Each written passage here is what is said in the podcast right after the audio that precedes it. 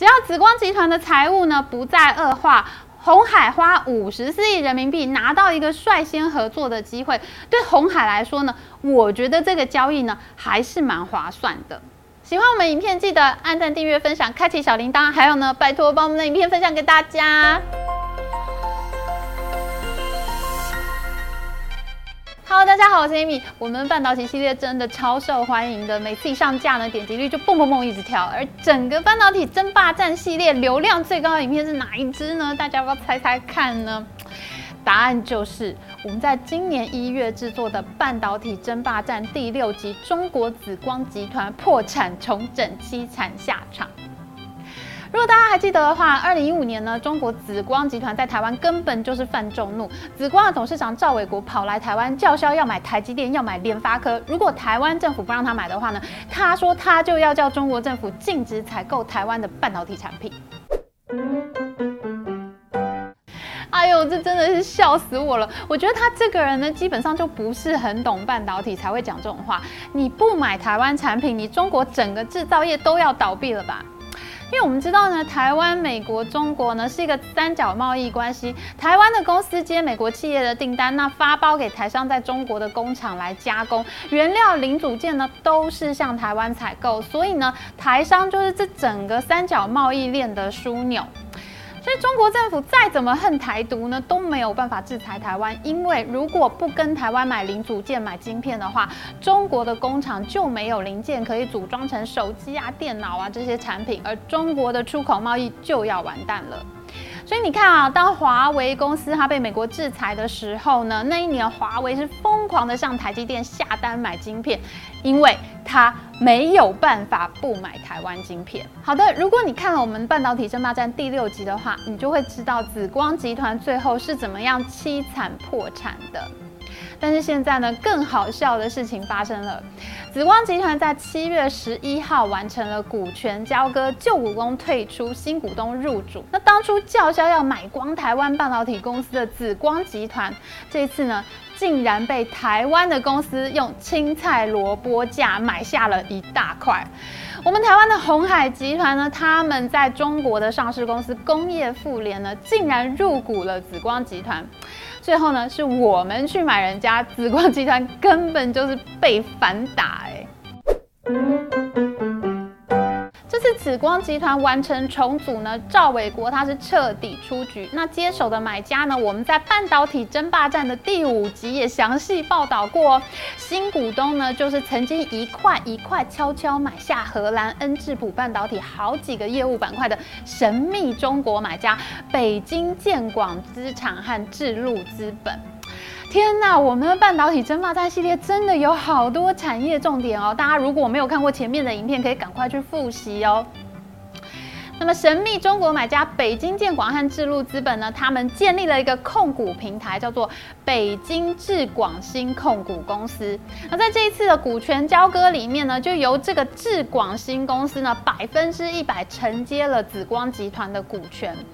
而在智广新这个公司的股东名单里面呢，第二大股东是特别引人注目的。这个公司呢，叫做广州盛悦投资公司，它总共持有智广。广新的百分之二十点零四的股权，听到这边你可能会觉得有点头昏哦。不过大家耐心一下，马上答案就会揭晓了。为什么广州盛悦这家公司特别引人瞩目呢？我们看一下这家公司的股权结构，就会发现它的最大股东呢是一家叫做新维产业投资的公司，占了百分之四十八点九的股权。而这家新维基金呢，其实呢。它背后几乎就是富士康工业富联完全持股的，总共持股了百分之九十九点九八九八。哇，你看我们从刚刚讲到现在，讲了这么久，这么多家公司，一层藏着一层，你掀开来，一层一层掀开来，你就发现，哇，原来背后就是红海。那这家新维基金呢？它另外一个百分之零点零一零二的奈米级股东呢，就是我们刚刚一再提及的神秘中国买家之一智路资本。从这两张股权结构图里面，我们可以看出几个事实：第一，红海的工业妇联呢，它一定跟这个神秘中国买家呢有非常密切的联系。他们不只是参加了这一次的认股呢，甚至还和智路资本一起成立了新维基金。所以呢，其实郭台铭本人呢，很可能就认识我们神秘中国买家那集影片的幕后男主角李斌。来，我们现在做一个小小的简单数学题。工业妇联呢，几乎全资持股了新维基金，而新维基金呢，持股广州盛越百分之四十八点九的股权。那广州盛越呢，再持股了紫光集团百分之二十点零四的股权。所以现在。郭台铭的工业妇联总共持股紫光集团多少股权呢？怎么算呢？很简单，就是呢，你用百分之九十九点九八乘以百分之四十八点九，再乘以百分之二十点零四，那你算出来呢，就等于百分之九点七八。也就是说，目前我们台湾的公司拿下了紫光集团接近百分之十的股权，反打当初要买光我们台湾半导体公司的紫光集团，而且呢，花的钱真的是。青菜萝卜价。目前呢，大部分媒体都报道红海出资了人民币九十八亿入股了紫光集团，这个价钱真的是青菜萝卜价，太便宜了。为什么我们说这个是青菜萝卜价呢？因为紫光集团在赵伟国时期疯狂并购了二十多家半导体公司，花掉了超过一千亿人民币的并购资金。那紫光的总资产呢，从十三亿扩张到三千亿。最后呢，因为他借了太多的钱，花大钱买下来的公司还没有办法创造现金流，那债券的利息呢就还不出来。所以紫光集团在二零二零年底呢就出现债券违约的现象。你花了九十八亿人民币入股了人家已经买了大大小小二十几家半导体公司的集团，总资产三千亿的集团，这还不是白菜价吗？错，红海入股的价格其实还要更低，因为呢，媒体应该都误报了。根据目前紫光公布的股权结构呢，九十八亿元应该是工业妇联成立新维基金的认缴金额，而新维基金这一次呢，只拿出了五十三点八亿人民币入股广州盛悦这家公司。那这一点呢，后来也有不少中国媒体注意到，他们其实是误报了。也就是说，现在大部分媒体呢都说红海是出了九十八亿人民币来买紫光集团，这个价格还太高了。其实真正红海拿出来入股紫光集团的钱呢，只有接近五十四亿人民币而已。那我们再来看一下这个价格呢，到底有多白菜价？二零一五年那一次呢，赵伟国来台湾谈成呢，签约要买的就是台湾的封测厂力成科技。当时呢，双方是约定呢，紫光集团要以一百九十六亿新台币买下立成科技的百分之二十五股权。没有想到后来紫光集团的现金流呢，迅速的枯竭，在二零一七年的时候呢，就宣布破局，他没有买成。那你看看哈，我们光是要买一家力成科技的百分之二十五，你就预计要花掉人民币接近四十五亿元。结果现在呢，郭台铭花五十四亿人民币就可以买一大串紫光系列的公司，他可以入股这些公司，是不是真的白菜价呢？当然啦，这是不是白菜价也还有争议，因为呢，并购公司其实是蛮危险的一件事情哈，尤其是这种财务曾经破产重整的公司。你看哈，紫光集团它在二零一七年的时候，它已经拿不出钱来买力成科技了。可是呢，它是到了二零二零年的十一月呢，才债券违约。这表示呢，他们拖了相当长的时间。公司呢，有三四年的时间都是在挖东墙补西墙，到处凑钱来调度。那像这种公司里面呢，可能就会有很多新股东看不见的黑洞，我们外面的人根本就没有办法看见。我们不知道哪里的钱被挖到哪里去啊？有没有哪一些债务呢是藏起来，我没有办法在财报上面看到的呢？所以呢，其实有一些破产公司呢，到了最后呢，他根本就是不要钱送给你，甚至公司有的时候还会倒贴钱给你，拜托你买我。像譬如说，我们台湾以前哈、要标售破产银行的时候是怎么做的呢？你要过来竞标的买家呢，其实你只要写一个数字，就是我们行政院 RTC 金融重建基金要赔多少钱给你，你才愿意把这家破产银行买走。那通常你写的数字越少啦，我们 RTC 基金要赔付的钱就越少啦。那这个买家呢，就比较容易可以得标。这就是标准的赔钱货，我卖给你，我还要倒贴钱的意思。那就是因为呢，这个公司里面黑洞太多了。那么这一次紫光集团重组呢，之前神秘中国买家北京建广和智路资本呢，他们已经掏出了六百亿人民币去竞标了。也就是说哈，前一手认购的冤大头他已经丢了六百亿人民币进去了。那所以现在红海的郭董再闯进去，即使里面还有黑洞的话，理论上也是已经变得比较小了。所以我觉得呢，这个交易应该可以算是有一点青菜萝卜价吧。那接下来我们就要来回答观众们最关心的问题了，那就是台湾公司参与这一次的并购，会不会反而帮了中国半导体产业一把呢？首先啊，我们要来讲一下鸿海为什么要做这一次的并购案。目前呢，郭台铭郭董呢，他无论是在炒股价呢，还是做实事方面呢，其实他都非常需要他们这个电动车平台的成功。譬如说啊，鸿海也跟台湾的裕隆汽车合作，拿到了纳智捷电动车的技术和专利共享。虽然我们频道哈，我们这个 Amy 追剧时间频道开播的第一集就在骂玉龙集团，骂纳智捷，败光我们台湾政府补助的一百亿也做不起来。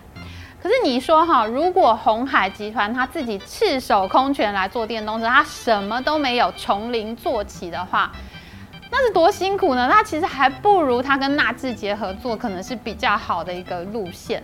那我们知道，这次疫情期间呢，对欧洲国家打击最大的就是汽车晶片全面断货，车用电子呢供应链根本就赶不上需求。所以现在啊，像德国这些欧洲国家呢，也都非常着急，想要台积电过去设厂。那像欧盟呢，它也定出了自己的半导体补助办法。那么大家现在都知道啦，我要做电动车，晶片实在太重要了。我不能掌握半导体供应链的话，其实就等于我的整个汽车产业受制于人。那么郭台铭呢，其实很早就想通这个道理。他在二零一六年的时候呢，收购夏普公司以后，他就打算呢要乘胜追击，继续收购这日本的东芝半导体。没有想到，整个日本社会群起反对。日本媒体呢，对于红海集团是非常的不友善。他说呢，红海就是血汗工厂啊，管理层根本就不尊重员工啊，红海亲中亲到家啊。日本媒体呢，把红海黑到不行。那郭台铭呢，就非常生气，他甚至在股东会上面怒撕报纸，抗议媒体报道不公。那最后，东芝半导体呢，是以二点四兆日元的价格卖给了日美韩联盟，改名叫做凯霞半导体。那郭台铭呢，后来还不断的指责日本政府没有把东芝交给他呢，就是最大的错误。可是你说，生米煮成熟饭了，都已经骂出去了，你再骂也没有用啊。所以呢，红海现在呢，只能退而求其次，由现任的集团董事长刘阳伟操刀，改成呢用投资或者策略联盟的办法，一点一滴来布局他的半导体事业。刘扬伟自己曾经在美国矽谷创立过 IC 设计公司，他是懂半导体的人，所以呢这几年下来其实还蛮有成绩的。红海除了转投资夏普公司旗下八寸厂之外呢，他们还跟马来西亚的公司合作，要盖做新的十二寸。厂。那去年八月呢，红海还收购了台湾旺宏集团在新竹的六寸厂。那十一月的时候，还在山东青岛转投资一个封测厂。十二月，他宣布跟欧美品牌呢一起布局车用半导体市场。他还跟台湾的国巨公司合资创立了国创半导体。到了今年呢，鸿海还宣布要跟印度的大型集团合作盖半导体厂。这一连串讲下来呢，我自己都累了。大家有没有听得很累呢？可是呢，我们可以看到刘阳伟这样子慢慢谈下来，成果还是蛮不错的哦。这一次呢，红海参加紫光集团的重整，目的呢也还是为了要量产电动车。而且这一次呢，紫光新一轮的投资人里面呢，除了红海一家是制造业背景的公司，其他入股的公司全部都是中国的国有基金，包括广东国资委、湖北国资委、河北国资委的公司。鸿海可以说是拿到了一个相当好的机会，他用很少的钱，未来呢就可以跟紫光集团旗下的二十多家半导体公司来合作。当然啦，没有其他制造业入股的原因，很有可能是因为中国现在的半导体产业呢正在面临市值大崩坏的情况，大家都没有钱入股，所以呢只有红海来认股而已。那这个部分呢，我们就请大家看我们半导体争霸战第十八集《中国晶片公司末日》的影片介绍哦。其实呢，红海入股紫光百分之十之后呢，它其实就等于是取得了跟紫光集团旗下大大小小二十多个半导体公司的率先合作的机会。那其实这个逻辑呢，就跟红海跟纳智捷合作呢是非常相似的。你说纳智捷是一家多优秀的电动车公司呢？没有，不是。但是呢，红海自己赤手空拳去做，他还不如跟已经试错很多年、有很多失败经验的纳智捷去合作，他至少可以跳过试错这一段过程嘛。所以呢，虽然紫光集团在我们眼里看起来是一家破产重整、百废待举的公司，可是你现在既然吃不到东芝半导体的天鹅肉，那你找一家比你强的公司，总还是好一点的吧？只要紫光集团的财务呢不再恶化，鸿海花五十四亿人民币拿到一个率先合作的机会，对鸿海来说呢，我觉得这个交易呢还是蛮划算的。当然啦，紫光集团现在的实际掌舵者神秘中国买家李斌，他在这几天给集团员工的公开信上面呢，还是说公司的现金流很不健康，第一要务呢，还是要能够还得出钱来，让债券不能再违约了。其实我们听他的口气哈，好像不算是很有把握。可是我觉得呢，不管情况再怎么恶劣，红海最多就是全部赔掉。那他全部赔掉，也就只赔了这个五十四亿人民币，相当于新台币两百五十亿左右。你赔光了，不再出钱就是了嘛？那你这点钱，红海还是赔得起的，是吧？坦白说，我觉得在这个阶段哈，红海投进去的钱真的是不算多，他也没拿多少钱给人家，而且摆在面前的黑洞呢，还不知道有多大。所以你看呢，中国自己的半导体公司都不敢入股了，而且呢，目前红海比较需要的制程呢，都是在二十八纳米以上成熟制程的车用晶片，因为汽车呢很大，它比手机晶片啊、通讯晶片啊都大很多，不需要用到先进制程的晶片。那所以呢，现在看起来这个入股案对台湾厂商的技术层面威胁是很小的。那这些成熟制程的技术啊，台厂早就做到很强了。但，如果紫光集团的成熟制程也做起来的话呢，它可能会形成一个量的威胁。譬如说呢，中国自己的晶圆厂就能满足中国本地的车用电子订单的话，那这些厂商可能就不会向台厂下单了。如果这样的情形发生的话，那对台湾的二线厂商的确是会有威胁的。可是，你要做到这个程度呢，你所需要的资金量就是相当可观了。这不是现在这个入股金额就能够做到的。所以呢，我认为呢，我自己觉得呢，进一步投审会呢，应该是把这个案子留校查看。如果进一步会有更大的扩张、更大的注资发展的话呢，才是比较需要关注的变化。就在我们录影当天的晚上，经济部已经宣布他会裁罚红海，那最高会罚到新台币两千五百万元。那我认为经济部这样的处罚是正确的，因为呢，这次红海入股的金额说真的不会太大，然后而且还有潜在的风险。那现在目前这样的做法，并不会立刻的危害到台湾的二线晶圆厂。可是如果红海有进一步扩大投资或合作的计划，我认为台湾的经济部应该要采取更决绝的的立场，譬如说，就可能会动用否决权这样子。好的，那我们最受欢迎的半导体争霸战系列呢，今天的影片就到这边。喜欢我们影片，请记得帮我们按赞哦，还有记得要按订阅频道加开启小铃铛。我们下次再见哦，拜拜。